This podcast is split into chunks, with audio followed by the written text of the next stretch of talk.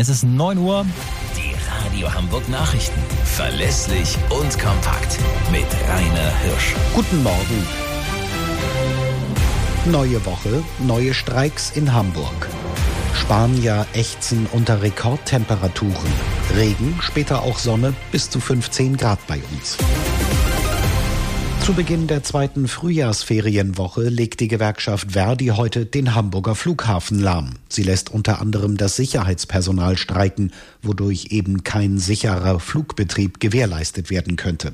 Daher sind alle 123 kommerziellen Flüge abgesagt und auch 50 geplante Ankünfte wurden gecancelt.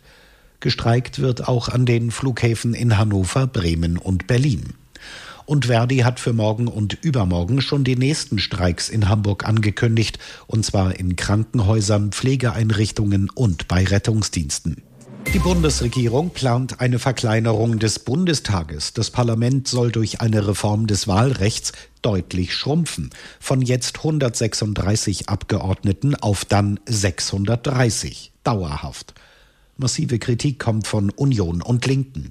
Thomas Bleskin. Im Detail sind die Ampelpläne nicht ganz unkompliziert. Es geht darum, die Auswirkungen des Zwei-Stimmen-Systems abzumildern. Denn immer wenn eine Partei zwar viele Direktmandate, aber nur wenig Prozente holt, bekommt sie sogenannte Überhangmandate, die anderen Parteien dafür Ausgleichsmandate.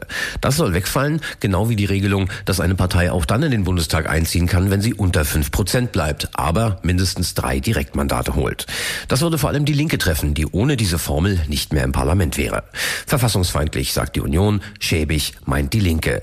Der Gang nach Karlsruhe ist damit wohl unausweichlich. Die deutsche Literaturverfilmung Im Westen nichts Neues hat gleich vier Oscars gewonnen. Der Film von Regisseur Edward Berger wurde in Los Angeles als bester internationaler Film ausgezeichnet. Preise gab es auch für Kamera, Szenenbild und Filmmusik.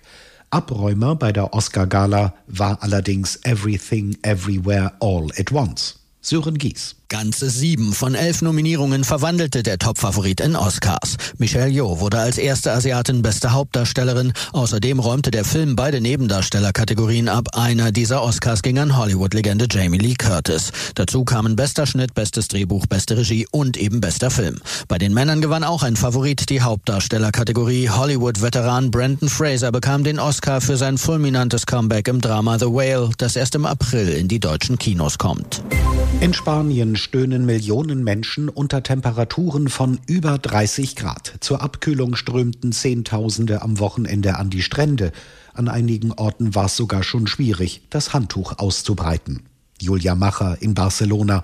Wo war es denn am heißesten? Da den absoluten Rekord mit 34,7 Grad, den hielt gestern Gran Canaria. Rings um Alicante und Benidorm kletterte das Thermometer auf bis zu 30 Grad, auf Mallorca auf bis zu 27 Grad. Zuletzt gab es so warme Märztage in den 1980er Jahren. Kein Wunder, dass die Strände voll waren. Doch wer dann allerdings gleich ins Meer gehüpft ist, war meistens schneller draußen, als er drinnen war, denn mit 14 Grad ist das Wasser noch ziemlich kühl. Soweit die Nachrichten aus Hamburg, Deutschland und der Welt.